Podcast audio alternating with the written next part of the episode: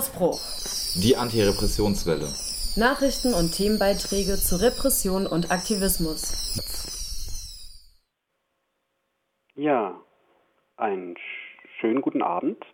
Es ist Sonntag, der 13. August 2023, kurz nach 21 Uhr. Und ihr hört die Sendung Ausbruch, die Antirepressionswelle. Immer am zweiten Sonntag im Monat mit einem ausführlichen Interview. Hier auf UKW 102,3 und im Livestream auf www.rdl.de. Am Mikrofon ist Thomas, zugeschaltet per Telefon aus der JVA Freiburg. Die Studiotechnik verantwortet heute dankenswerterweise Flo. Und zu Gast äh, begrüße ich heute Frau Professorin Dr. Gräbsch von der Fachhochschule Dortmund. Hallo, Christiane. Guten Abend, ich bin die Christine. Christine, Christine, immer noch. Es ist, du warst ja. immer die Christine und du wirst immer die Christine bleiben. Das ist, das hatten wir schon hoffe, mal. Entschuldigung vielmals, Christine. Nachdem äh, sie sich und ihre Arbeit vorgestellt hat, soll es ähm, in einer ersten Gesprächsrunde um das Urteil des Bundesverfassungsgerichts gehen da zur, zum Thema Gefangenenentlohnung von Ende Juni, denn dort war Christine Vertreterin eines der Kläger.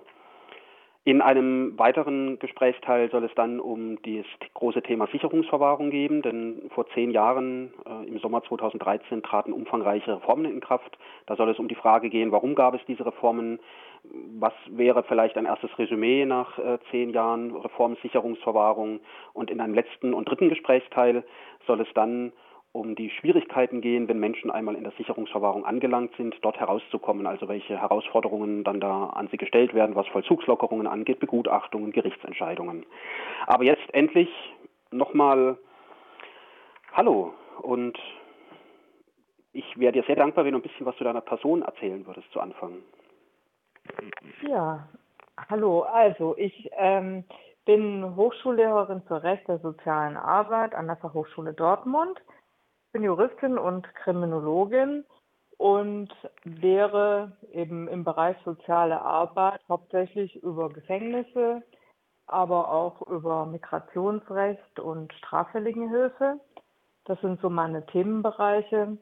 Und außerdem lehre ich noch an der Uni Bremen im Bereich Rechtswissenschaft. Da mache ich mit äh, Studierenden zusammen eine Veranstaltung über Rechtsberatung für Gefangene. Und dann lehre ich noch an der Uni Hamburg, dort auch über Strafvollzug im Studiengang Kriminologie. Das ist ein Weiterbildungsmaster. Ja, das ist so ganz grob, was ich so mache in meinem wissenschaftlichen Lehrleben. Das ist ja sehr umfangreich. ein bisschen Forschung. Wenn nur noch Zeit bleibt. Ähm, und du bist ja auch als Rechtsanwältin tätig und eben ganz, ja. ja, das darf man auch nicht vergessen. Und ähm, mir ist natürlich ganz besonders bekannt das Strafvollzugsarchiv, das ja zuvor an der Universität Bremen bei Professor Feest angesiedelt war. Könntest du uns ein bisschen was äh, zur Geschichte des Strafvollzugsarchivs und seiner heutigen Arbeit und deiner und auch deiner Arbeit dazu erzählen, bitte? Ja, gern. Ich muss nur vorher mal wieder ein kleines Dementi machen. Also ich bin keine Rechtsanwältin mehr. Ich war früher Rechtsanwältin, aber dann wurde ich lebenslang verbeamtet. Dann musste ich meine Zulassung als Anwältin abgeben. Ich mache aber eigentlich genau die gleichen Sachen wie vorher. Ähm, nur mache ich die eben als Professorin für Recht mit Befähigung zum Richterinnenamt und nicht mehr als Anwältin. Ah, okay. Danke aber schön, ja. damit alles seine Ordnung hat. Mhm. So, das Strafvollzugsarchiv, das ist eine, eine Einrichtung, die gar nicht hauptsächlich ein Archiv ist, sondern die hauptsächlich eben Antworten gibt an Gefangene, die uns schreiben, weil sie Fragen haben zum Strafvollzugsrecht. Und die Fragen beantworten wir kostenlos und machen das auch ehrenamtlich. Also ähm, einige von uns, zum Beispiel Johannes Feest, arbeiten da schon sehr lang. Und dann sind da auch immer wieder Studierende mit dabei, und ein paar andere Menschen. Und da geht es uns eben darum, Gefangenen Rechtsrat zu geben. Eigentlich geht es darum, ihnen Rechtsrat zu geben in der Art und Weise, dass sie dann selbst äh, vor Gericht gehen können. Aber leider ist Strafvollzugsrecht sehr kompliziert und es stellt sich dann doch manchmal so dar, dass wir oder insbesondere ich dann diese Verfahren übernehmen und eben die Gefangenen dann vertreten, tatsächlich. Und an, angesichts der prekären ökonomischen Situation von Gefangenen, wenn ich mal fragen darf? Also das läuft ja dann über Prozesskostenhilfe oder ich meine. Ja, also ich, ich möchte es jetzt nicht allzu laut sagen hier im Radio, aber wir sind ja unter uns, also ich mache das dann eigentlich schon kostenlos, ja. Ja, das ist. Ähm, könntest du mal ein, äh, ein, ein Punkt, äh, ich meine, es hat, hört sich jetzt ein bisschen abstrakt, abstrakt an, Gefangene schreiben euch mit irgendwelchen Problemen. Hast du irgendwie gerade einen Fall vor Augen, wo du sagen könntest, anonymisiert natürlich, was ist so eine Frage und was gebt ihr da für Antworten? Also ich kann, glaube ich, sagen, dass die meisten Fragen, die von Gefangenen kommen, solche sind, die sich auf Vollzugslockerungen beziehen also die Gefangenen möchten ihren Ausgang zum Beispiel, haben das bei der Anstalt auch beantragt. Die Anstalt hat das abgelehnt. Und dann sind die vielleicht auch schon mal zum Gericht gegangen.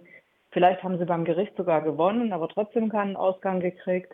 Und dann ähm, sind die Dinge auch manchmal sehr schnell, sehr verwickelt. Und das sind so Sachen, da gehen wir dann öfter rein und ich vertrete sie dann öfter mal. Oder wir beraten sie eben, was sie machen können. Es geht auch manchmal darum, dass Anstalten Entscheidungen nicht umsetzen, obwohl das Gericht sie dazu verpflichtet hat. Mhm. Und was ein absoluter Dauerbrenner ist, ist die medizinische Versorgung in Haftanstalten. Das ist auch ein Thema, das ständig kommt. Und weitere Themen, die kommen, sind alles, alles was mit Geld zu tun hat. Mhm. Also zum Beispiel die Vergütung der Gefangenenarbeit, über die wir nachher noch sprechen. Ja, und eben ganz im Vordergrund steht, das kann kaum verwundern, alles, was dazu führt, dass man irgendwie rauskommen kann. Mhm. Und das ist eben ganz besonders problematisch für Gefangene oder Untergebrachte mit zeitlich unbestimmter Freiheitsentziehung. Darum wird es ja nachher auch noch gehen.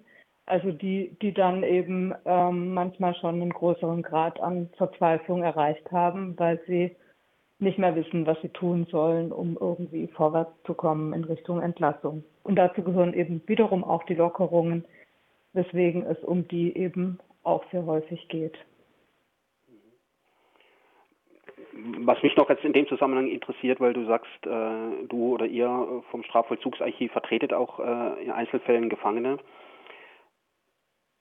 Hast du den Eindruck, es macht bei Vollzugsanstalten oder Gerichten eine, einen Unterschied, ob da eine Professorin äh, einen Schriftsatz einreicht oder ob es äh, Gefangener XY selbst äh, verfasst an ein Gericht oder an eine Vollzugsanstalt schickt? Also ich wünsche mir das manchmal, aber ich bin mir nicht so sicher. Also mir erzählen manchmal Gefangene, dass ähm, Anstalten Dinge gemacht haben, allein weil da mein Name irgendwo auftauchte. Das sind schöne Geschichten, aber manchmal kann es, glaube ich, auch kontraproduktiv sein und deswegen mache ich das auch nur, wenn es nicht anders geht. Also die allerbeste Möglichkeit ist immer die, dass Gefangene sich selbst mit der Anstalt einigen. Was Besseres gibt es gar nicht.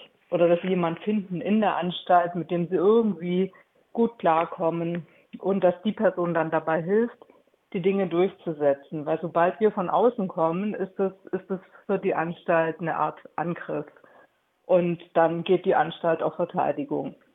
Und dann ähm, ist die Situation meistens schon mal so ein, so ein bisschen verfahren. Allerdings ist die Situation bei den meisten, die sich bei uns melden, ohnehin schon so verfahren, mhm. dass die dann, wenn wir eben sagen, wendet euch doch an jemanden in der Anstalt, sagen, das haben wir schon eine Million Mal versucht, das bringt wirklich überhaupt nichts und wir, wir brauchen jetzt wirklich Hilfe von außen.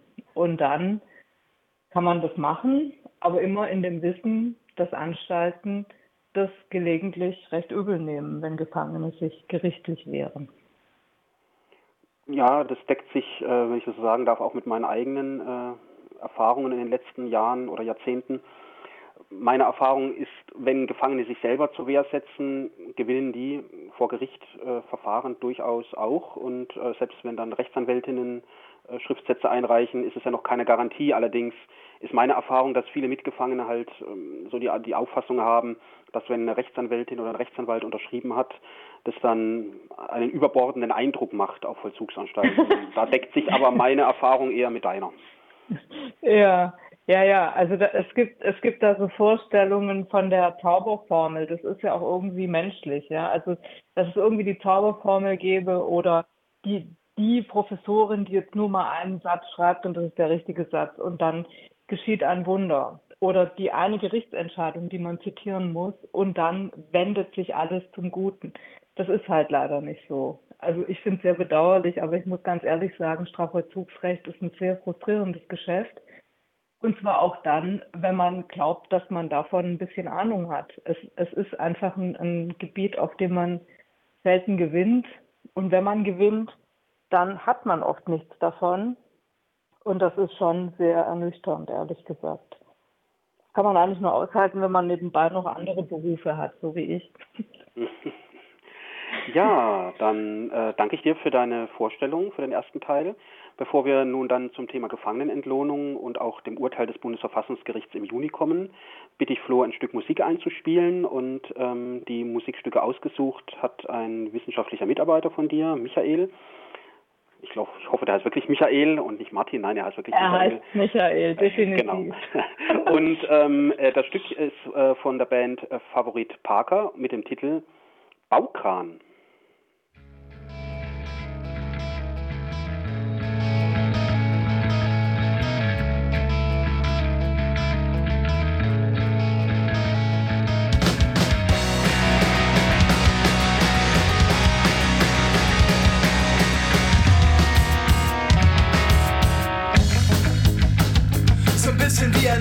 Nennen wir das und tun uns Platzverweise ab als Souvenir. An welcher Scholle kleben wir? Ein Satz heiße Ohren.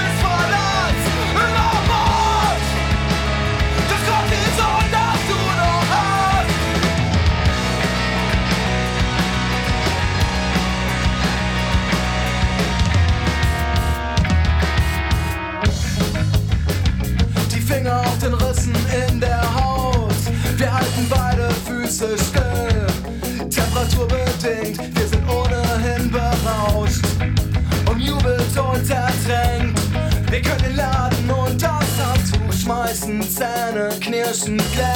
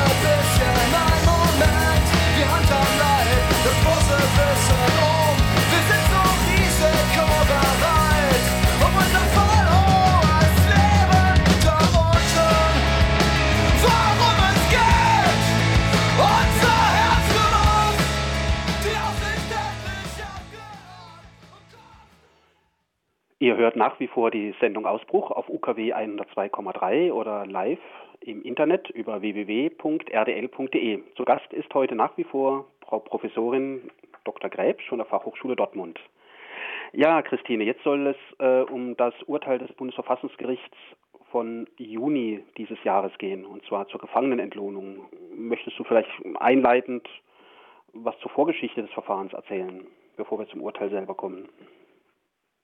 Ja, die Vorgeschichte, die ähm, lässt sich ja ganz kurz so zusammenfassen, dass das Bundesverfassungsgericht 1998 eigentlich schon mal fast das Gleiche entschieden hat, nämlich, äh, dass die Gefangenenentlohnung viel zu niedrig ist und dass sie nicht in Resozialisierungskonzept eingebunden ist.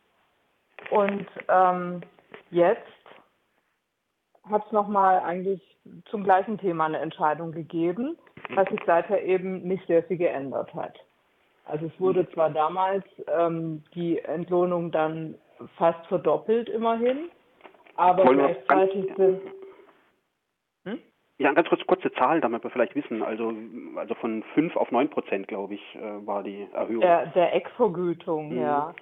Ähm, ja, also das errechnet sich aus, aus dem äh, Einkommen aller Rentenversicherungspflichtigen und wurde dann eben von 5% auf 9% erhöht und führte aber immer noch dazu, also ich muss gleich mal vorab sagen, Zahlen merken kann ich mir gar nicht, ja, das ist jetzt alles über den Daumen.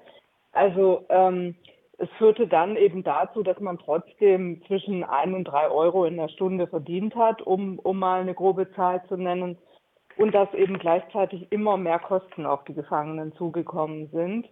Ähm, also sowas, sowas wie, wie Stromkosten und der Einkauf ist teurer als draußen. Und dann stand in den Gesetzen auch immer mehr noch drin, was die Gefangenen machen sollen von dem vielen Geld, das sie verdienen.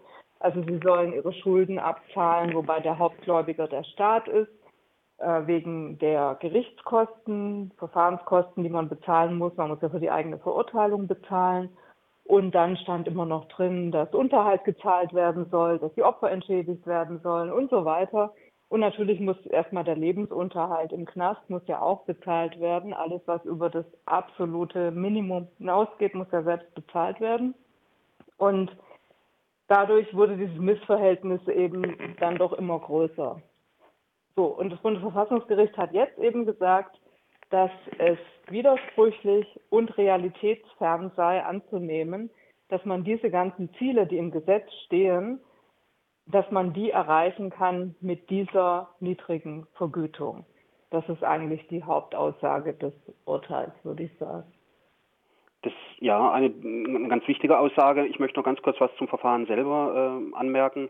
Ich meine, dein Mandant aus Bayern, der hat, wenn ich es richtig äh, weiß, hier mit dem Aktenzeichen im Jahr 2016 seine Verfassungsbeschwerde eingereicht. Und dann ja. dauerte es ja bis zum Jahr 2022, glaube ich, bis letztes Jahr, da dann das Verfahren mündlich verhandelt wurde. Ja. Es ist also eine sehr lange ja. Zeit. Also man muss, also dein Mandant, wenn ich das sagen darf, das stand ja auch in den Zeitungen, äh, verbüßt eine lebenslange Freiheitsstrafe. Das weist ja aber auch darauf hin, dass jemand, der sowas in Angriff nimmt, eine ganz lange Haftstrafe haben sollte. ja, das ist allgemein beim Gefangenenrecht so und erst recht dann, wenn man zum Bundesverfassungsgericht geht.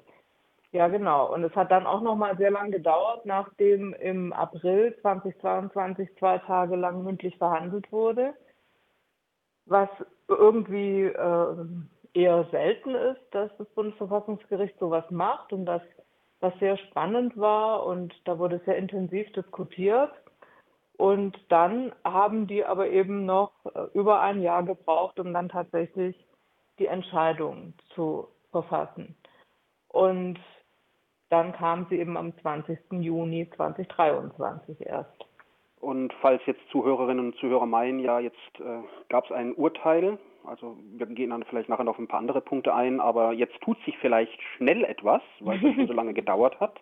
Es gibt, glaube ich, eine Übergangsfrist, bis das Urteil ja, ja. letztlich überhaupt zu, umfangreich zu befolgen wäre. Und die endet, glaube ich, erst in zwei Jahren. Ja, genau. Die endet Ende Juni 2025.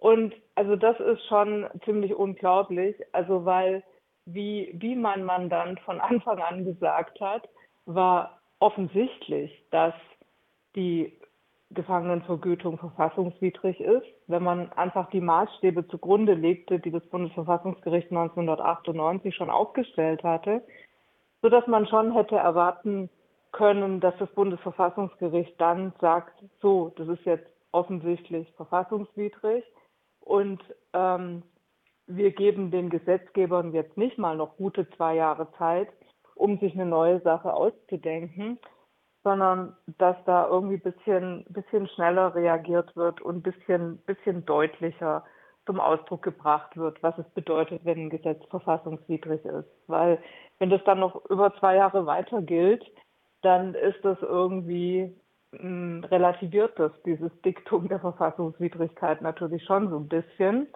denke ich, in der Außenwirkung. Und ein bisschen wird es auch dadurch relativiert, dass das Bundesverfassungsgericht eben nicht genau gesagt hat, wo es ähm, langgehen soll, sondern nur gesagt hat, dass ähm, eine Vertretbarkeitskontrolle am Ende wieder erfolgen würde durch das Bundesverfassungsgericht, wenn die Länder dann eben ihre Gesetze gemacht haben. So, also dann, das ist schon. Mhm. Ja, ja, ich wollte dich nicht unterbrechen, aber die, und zwar es macht ja dann den Unterschied auch zwischen der monetären und der nicht monetären Komponente. Also ich meine, viele Insassen und Insassen hätten halt gerne einfach mehr Geld in der Tasche, aber es bedeutet ja nicht zwangsläufig das Urteil des Bundesverfassungsgerichts, dass wesentlich mehr Geld am Ende auf dem Konto landet, sondern dass es halt eben auch möglicherweise auf einen hohen Anteil von Nichtgeldanteilen hinausläuft. Ja, das könnte sein, aber vielleicht wäre das noch nicht mal das Allerschlechteste. Also ich, ich will, ich will vielleicht noch doch kurz erklären, warum das Urteil so aussieht, wie es aussieht. Also ich, ich denke, man kann jetzt nicht sagen, ähm, das Bundesverfassungsgericht hat da jetzt irgendwie ähm, nicht wirklich Stellung beziehen wollen oder sowas, sondern es ist wirklich unglaublich schwierig. Also erstmal muss man sich ja vergegenwärtigen, dass das Bundesverfassungsgericht eben nicht der Gesetzgeber ist, sondern eben nur sagen kann, was muss nach den Maßstäben, die das Grundgesetz bietet, beachtet werden. Und dann kann es eben sagen, wenn bestimmte Sachen verfassungswidrig sind, aber es kann nicht aktiv ein, ein Modell vorschlagen. Mhm. Also manchmal geben die zwar deutlicher eine Richtung vor, als es jetzt der Fall ist, aber das ist schon wirklich nicht so einfach. Und das hat sich auch in diesen zwei Tagen mündlicher Verhandlungen sehr deutlich gezeigt, dass es nicht so einfach ist, weil wenn man jetzt einfach sagen würde, die Gefangenen bekommen mehr Geld, das klingt ja erstmal nach einer, nach einer sehr guten Lösung. Aber es wurde eben auch sehr schnell klar, dass wenn die Gefangenen mehr Geld bekämen, dass sie dann eben auf der anderen Seite auch mehr bezahlen müssten. Also dann genau, würde man zum Beispiel. zum Beispiel die Haftkosten, genau. Also und dann würde eben alles, was jetzt angepasst ist an diese niedrige Entlohnung, würde, würde dann eben auch wieder noch teurer werden. Mhm. Und dann wäre am Ende nicht viel gewonnen. Also diese Art von Modell wurde beim Bundesverfassungsgericht immer unter dem Stichwort Modell linke Tasche, rechte Tasche diskutiert. Mhm. Und das will man ja offensichtlich auch nicht.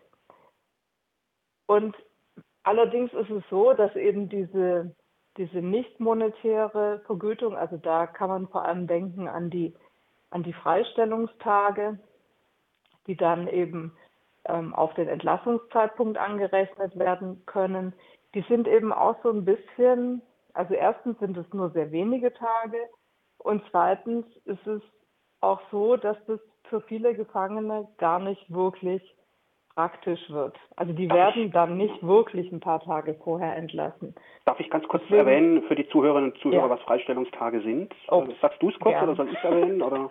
Also, nee, mach gern. Ja, Freistellungstage, also die Praxis in den meisten Bundesländern ist meines Wissens so, wenn ein Zeitraum von zwei oder drei Monaten zusammenhängend gearbeitet wird, also in der Regel ja der Arbeitspflicht nachgegangen wird, dann gibt es äh, in der Regel einen äh, Tag, äh, den man dann von der Arbeitspflicht befreit wird. Also man kann den dann praktisch während der Haft noch nehmen, in Anführungsstrichen.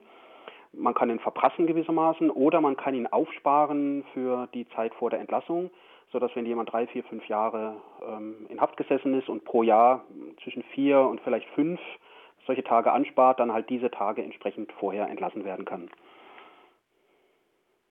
Ja, ja, allerdings ist es halt so, also verprassen würde heißen, dass man Urlaub in Anführungszeichen nimmt von der Arbeit, aber das würde nicht heißen, dass man rauskommt, sondern dass genau. man seinen Urlaub auf der Zelle verbringen kann. Das ist nicht so der schönste Urlaubsort, den man sich vorstellen kann. Und wenn man die auf den Entlassungszeitpunkt anrechnet, dann also geht das schon mal nicht bei äh, Gefangenen, die lebenslange Freiheitsstrafe, Sicherungsverwahrung und sowas haben. Die kriegen dann aber dafür ein bisschen Geld. Aber es wird auch letzten Endes nicht richtig relevant. Also das ist einfach meine Beobachtung in der Praxis, dass wenn Gefangene zwischen dem Zweidrittelzeitpunkt und dem Endstrafenzeitpunkt entlassen werden, was relativ häufig der Fall ist, dass dann die Gerichte das schon so ausrechnen, dass die äh, Tage überhaupt keine Relevanz mehr mhm. haben. Und selbst wenn, ne, es sind einfach ein, ein paar Tage und diese paar Tage dafür, dass man, dass man so lange jeden Tag gearbeitet hat und dafür nicht angemessen entlohnt wurde, das passt einfach nicht. Das ist ein, ein absolutes Missverhältnis. Ja. Eine, Fra eine, Frage, die mich jetzt noch zu dem Punkt, äh, bevor wir dann äh, wieder Musik spielen werden, noch interessiert. Es war ja jetzt ein Urteil des Bundesverfassungsgerichts hinsichtlich der Bundesländer Bayern und äh, Nordrhein-Westfalen. In Nordrhein-Westfalen, das auch nochmal zur Verfahrensdauer, der hatte die, äh, seine Verfassungsbeschwerde 2017 eingereicht. Das ist ein Insasse mit anschließender Sicherungsverwahrung. Also auch er hat eine lange Haftstrafe plus Sicherungsverwahrung. Ähm, wie schätzt du die Situation ein, was die übrigen 14 Bundesländer angeht?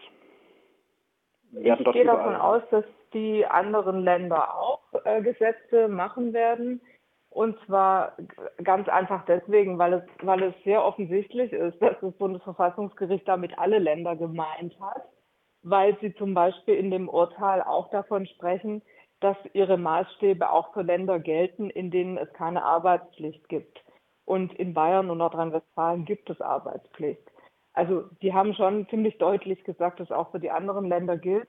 Und das wäre, glaube ich, aus deren Sicht nicht besonders klug, wenn sie jetzt warten würden, bis, bis sie dann auch ähm, vor das Bundesverfassungsgericht gezogen werden. Ich glaube, die werden sich vorher Modelle überlegen. Und ich glaube aber, diese Länder und aber auch die beiden direkt Betroffenen werden versuchen, sich Modelle zu überlegen, die ihnen möglichst wenig wehtun. Mhm. Ja, vielen Dank, Christine.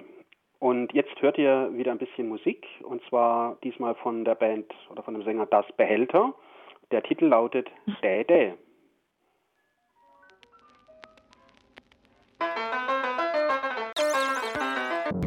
Ja, zu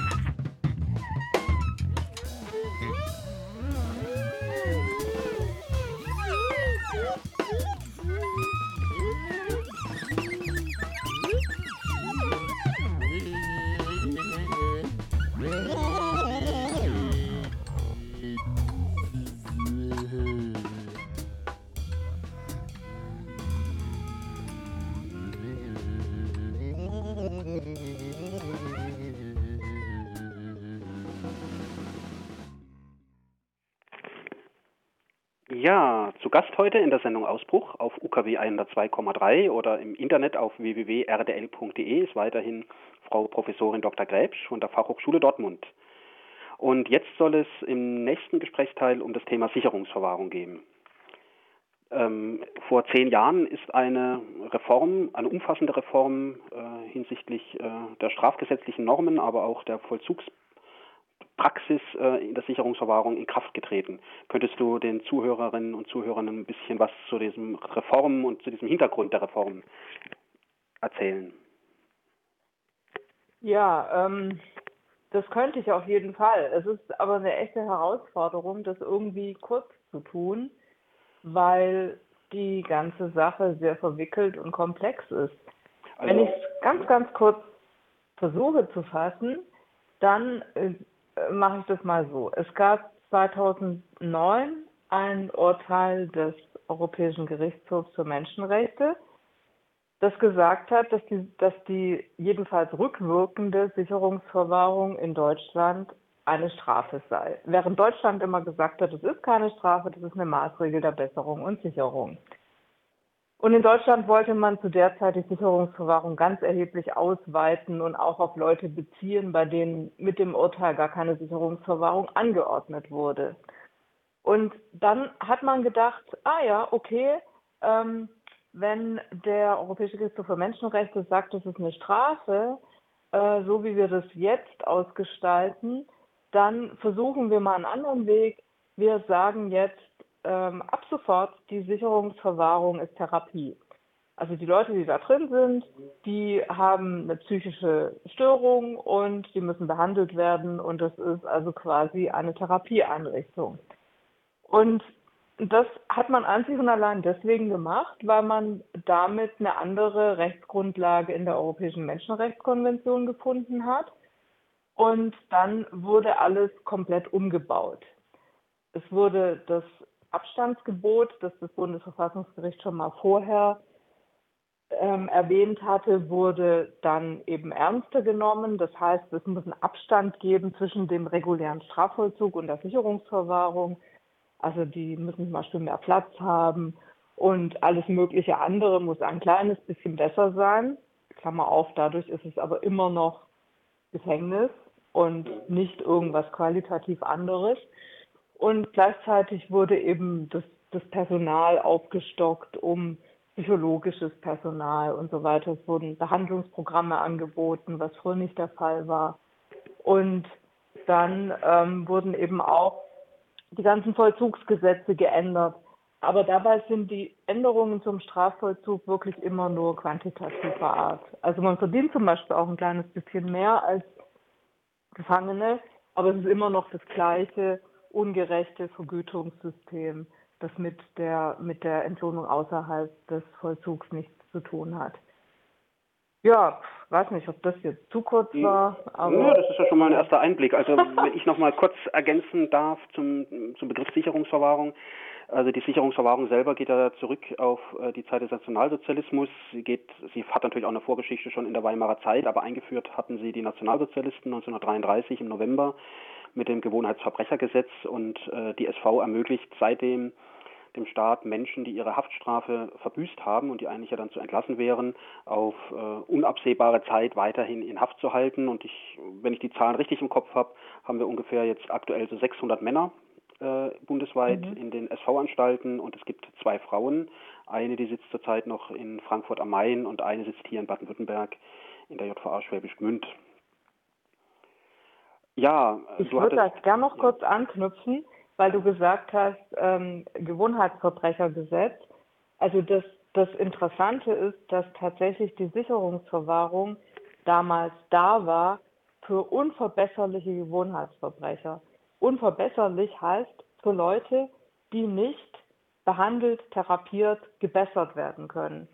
Und jetzt hat man aus dem Ding, was damals für die Unverbesserlichen war, hat man was gemacht, was angeblich eine Therapieveranstaltung ist. Und ja also, darauf setzt, dass, da, dass die Leute sich bessern können. Genau, genau. Und, und also das Bundesverfassungsgericht ganz ausdrücklich darauf setzt, dass alle sich bessern können. Ja, das ist die heutige Konzeption. Und die ist völlig konträr zu dem, wie es damals entstanden ist. Also und das könnte ähm, de, der aufmerksamen Beobachterin schon zeigen, dass da irgendwas faul ist.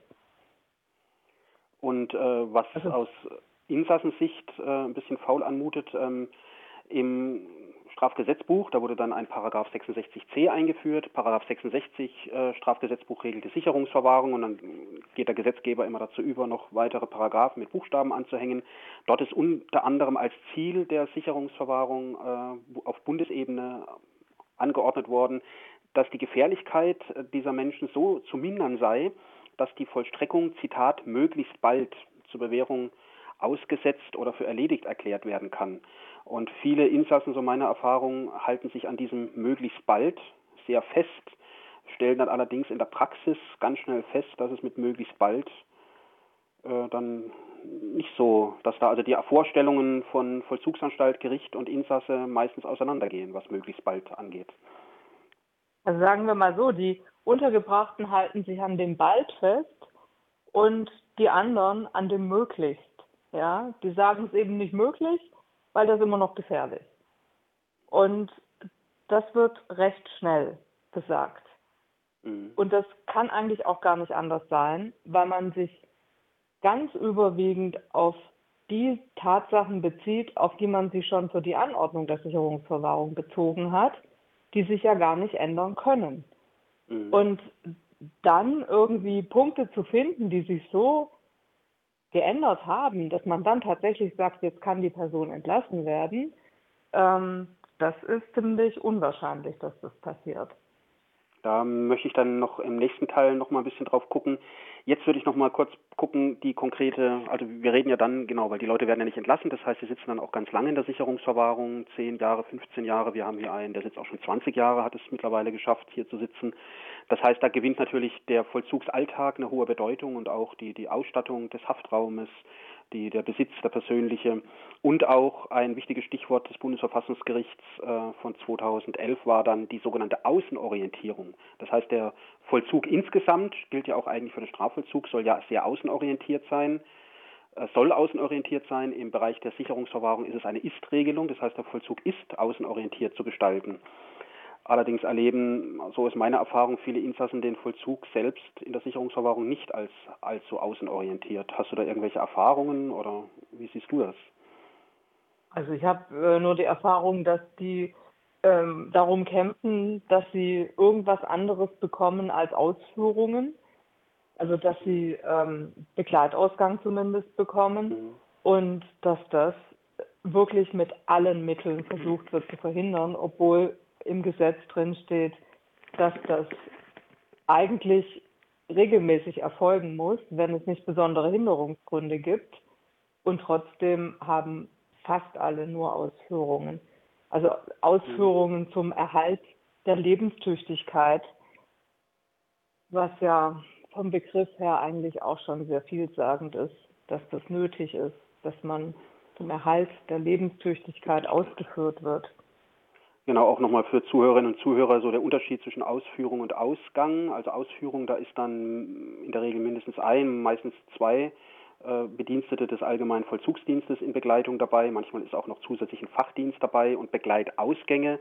Da sind dann die Bediensteten des uniformierten Dienstes nicht mehr dabei. Das, das sind dann sogenannte ja, Begleitausgänge. Da machen entweder Gefängnispastorinnen, Psychologinnen, in einzelnen seltenen Fällen auch äh, externe Personen, BetreuerInnen oder Angehörige äh, gehen dann mit dieser Person raus. Aber das ist wirklich auch nach meiner Erfahrung hier aus Freiburg, äh, gibt es also vom geschlossenen Vollzug aus, hier in Freiburg zum Beispiel, gibt es Begleitausgänge ausschließlich mit äh, Fachpersonal der JVA und das auch wirklich nur in ganz wenigen Fällen. Mhm. Ja. Ja, dann danke ich dir bis hierher zu diesem Punkt und bevor wir dann zum letzten Teil äh, des heutigen Gesprächs kommen, bitte ich Flo, den letzten Musiktitel äh, in dieser Reihe einzuspielen. Es ist wieder Favorit Parker, diesmal mit dem Titel Aliens.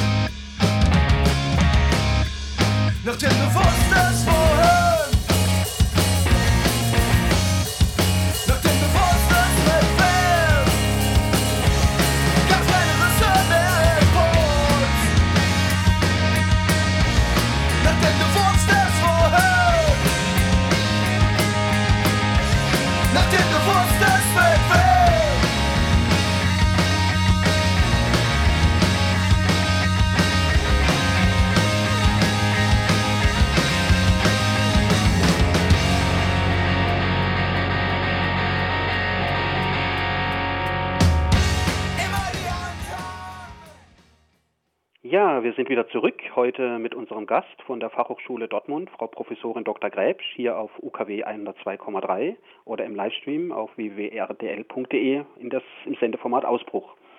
Im letzten Gesprächsteil würde ich jetzt gerne mit dir sprechen über Wege aus der Sicherungsverwahrung. Du hast es ja vorhin schon angedeutet, dass es relativ schwierig sei, äh, wenn Menschen in der Sicherungsverwahrung gelandet sind, da dann wieder rauszukommen. Wenn ich kurz äh, was zu ein paar Zahlen hier aus Baden-Württemberg sagen darf. Es gab eine Anfrage der SPD-Landtagsfraktion äh, im Landtag von Stuttgart. Die hat die Fragen, die hat die Zahlen von 2017 bis 2023 abgefragt im Bereich der Sicherungsverwahrung. Da gab es ähm, in diesen sechs Jahren oder in den sieben Jahren elf Entlassungen. Eine Entlassung erfolgte nach zwei Monaten. Also diesen Insassen kannte ich auch. Das war einer, der sollte schon in der Strafhaft entlassen werden und war schwer krank und da gab es irgendwelche Unstimmigkeiten und dann saß er halt einfach hier nur zwei Monate. Der zweite saß dann schon fünf Jahre. Und alle anderen, das heißt die übrigen neun Insassen, die gingen nach 10, 11, 12, 13, einer nach 15 Jahren. Deckt sich das auch so mit deiner Erfahrung, was die Zahlen angeht, also so die Dauer der Verwahrung? Ähm, also ehrlich gesagt habe ich da keine Statistiken gerade parat, aber im Prinzip ja. Also es, es dauert sehr, sehr lang, bis man da rauskommt und ähm, es wird ja jährlich überprüft oder nach zehn Monaten dann neunmonatlich und es findet im Grund jetzt nicht ständig eine ernsthafte Überprüfung statt.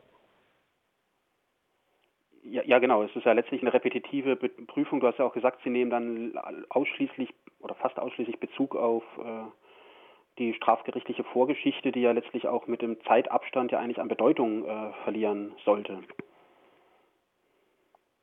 Also selbst wenn man so ähm, standardisierte Verfahren zur Prognose nimmt, selbst bei denen ist es so, dass ein ganz großer Teil der dort einschließenden Faktoren eben statische Faktoren sind, die sich überhaupt nicht verändern können.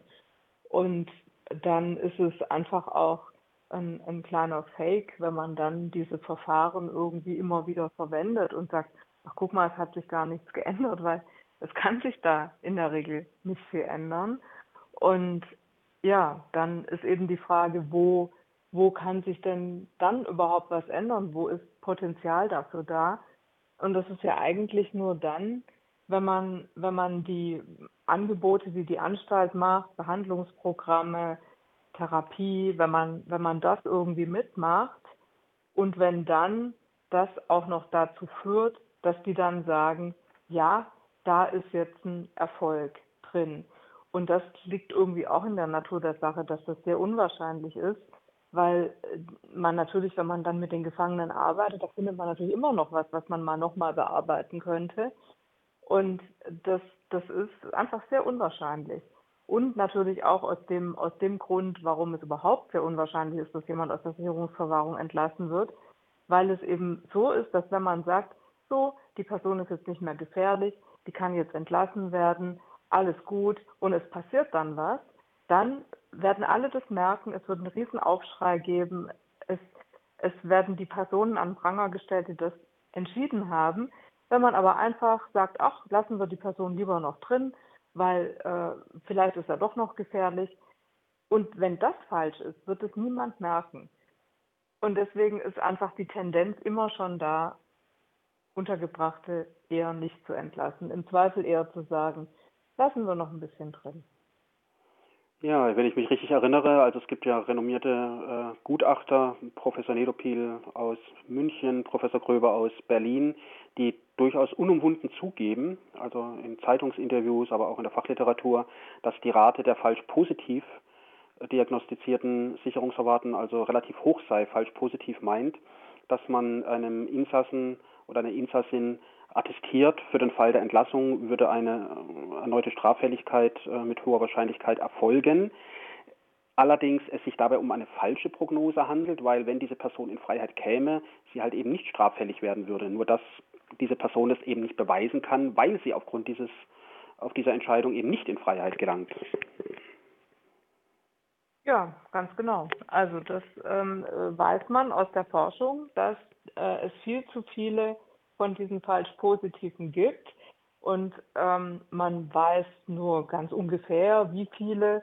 Das liegt in der Natur der Sache, aber man, man kann davon ausgehen, dass man so ähm, um vor 15 bis 20 Personen sicher zu sein, dass die keine schweren Straftaten begehen, man mindestens 100 einsperren muss. Sodass also schon mal ein, ein sehr großer Anteil derjenigen, die eingesperrt sind, zu Unrecht eingesperrt ist. Und das ist auch ein Fehler, aber für den, für den interessiert man sich nicht so sehr. Ja, und äh, das kann dann halt eben auch äh, in, im Vollzugsalltag zu entsprechend Verhalten von Insassen führen, dass sie entweder ja fremdaggressiv sind, autoaggressiv sind. Wir hatten hier gerade vor wenigen Wochen einen Suizid eines relativ jungen, Anfang 40-jährigen Sicherungsverwahrten. Und das sind ja dann die destruktiven ja, Entwicklungen in so, in so einem ja, System. Ja, also ich, ich nehme auch, auch bei denjenigen, die nicht so weit gehen, dass sie sich das Leben nehmen, aber diese, diese wirklich absolute Verzweiflung und Auswegslosigkeit, dass es, dass es wirklich egal ist, was man macht, also dass man dann im, im Lauf der Jahre auch alles versucht, also versucht, sich an diese therapeutischen Angebote anzupassen und das mitzumachen und dann ähm, kommt da wieder dabei raus, dass man bei diesem therapeutischen Angebot jetzt irgendwas gesagt hat, woraus dann wieder geschlossen wird, dass man gefährlich ist. Und dann versucht man daran zu arbeiten. Und dann wird es irgendwie, egal was man macht, irgendwie immer schlimmer. Und also diese Erfahrungen, die haben jedenfalls die, mit denen ich zu tun habe, ständig, dass es wirklich egal ist, was man macht. Es wird, es wird einem ja, ein Strick draus gedreht, kann man eigentlich nur sagen. Und es ist auch fast wirklich ein Strick, der da draus gedreht wird, weil die Sicherungsverwahrung dann wirklich auch oft als, als, als eine Art Todesstrafe auf Raten empfunden wird. Also das schreiben uns ganz viele Todesstrafe auf Raten oder schreiben uns auch viele so, warum, warum gibt man mir nicht noch eine Pille, damit ich mir das Leben selbst nehmen kann? Dann kann ich die Todesstrafe noch selbst vollstrecken. Also das ist wirklich, also bringt auch mich zur Verzweiflung, wenn ich mhm. mit den Leuten spreche. Mich erinnert gerade, dass auch noch ein, ich habe hier einen Insassen, der schon ganz lange in der Sicherungsverwahrung sitzt. Da, der hat es dann einmal durchgesetzt, dass ihn Professor Bog äh, begutachtet hat, ein Kriminologe. Und der hat dann der Justizvollzugsanstalt nahegelegt, sie möge doch bitte davon absehen, artifizielle Behandlungsfelder zu schaffen. Denn wenn äh, Insassen dann mitunter vielleicht auch nicht so groß auffällig sind, dann äh, passiert es ja durchaus in Haftanstalten, dass man dann halt eben ein künstliches, also ein artifizielles Behandlungsfeld einfach schafft, einfach erfindet äh, oder sucht. Und wo man sucht, da findet man auch. Und dann wird der Insasse wieder in eine neue Runde von Therapieangeboten geschickt. Ja, das ist ein sehr, sehr schöner Begriff. Ähm, und das ist auch tatsächlich ein Problem, das im System angelegt ist. Also das Bundesverfassungsgericht und das Gesetz äh, verpflichten ja auch die Gerichte dazu zu überprüfen, ob die Anstalt wirklich ordentlich gearbeitet hat, ob sie ein adäquates Behandlungsangebot gemacht hat. Und weil das so im Gesetz steht, dass das geprüft werden muss, tut die Anstalt natürlich alles, damit sie zeigen kann, dass es nicht an ihr liegt, dass die Leute irgendwie nicht so behandelt sind, dass man sie entlassen kann. Und deswegen werden immer irgendwelche Sachen, tatsächlich würde auch sagen, erfunden, gefunden, erfunden, die die Gefangenen oder die Untergebrachten noch machen müssen, bevor sie dann irgendwie einen Schritt weiterkommen. Und diese Angebote, die sind für die Untergebrachten ganz oft unannehmbar aus unterschiedlichen Gründen. Und genau diese Sachen, auf denen wird dann beharrt, dass die jetzt gemacht werden müssen. Und wenn die das dann nicht machen, dann schreibt die Anstalt in ihre Stellungnahme rein, ja, wir haben ja also diese wunderbaren Angebote gemacht, Angebot A, B und C, aber er hat es nicht angenommen, ja, und also äh, können wir ihn jetzt nicht entlassen, weil er ist ja noch völlig unbehandelt. Ja, übrigens auch ganz häufig völlig unbehandelt oder steht noch ganz am Anfang einer Behandlung mhm. bei Leuten, die 10, 20 Jahre lang da drin waren. Mhm. Und, und das, also das ist ein dermaßen großer Tiefschlag, wenn da, da drin steht, ist noch ganz am Anfang der Behandlung. Christine, das soll es für heute gewesen sein. Das ist ein sehr passender, düsterer äh, Schlusssatz letztlich, der allerdings die Problematik im Bereich der Sicherungsverwahrung gut zusammenfasst. Ich danke dir sehr herzlich, dass du dich für dieses Gespräch heute zur Verfügung gestellt hast. Ja, sehr gern. Danke ja, auch. dann ja, dann alles Gute dir. Ein Dank geht jetzt natürlich ja. auch an, an Flo, der im Studio das Interview möglich gemacht hat, da er die Studiotechnik äh, unter sich hatte. Die nächste reguläre Ausbruchssendung könnt ihr in zwei Wochen am Sonntag, den 27. August 2023 um 21 Uhr hören, hier auf Radio Dreieckland. Und die nächste Gesprächssendung in diesem Format ist für Sonntag, den 10. September 2023 um 21 Uhr geplant. Auf Wiederhören und vielleicht auch bald ein Auf Wiedersehen.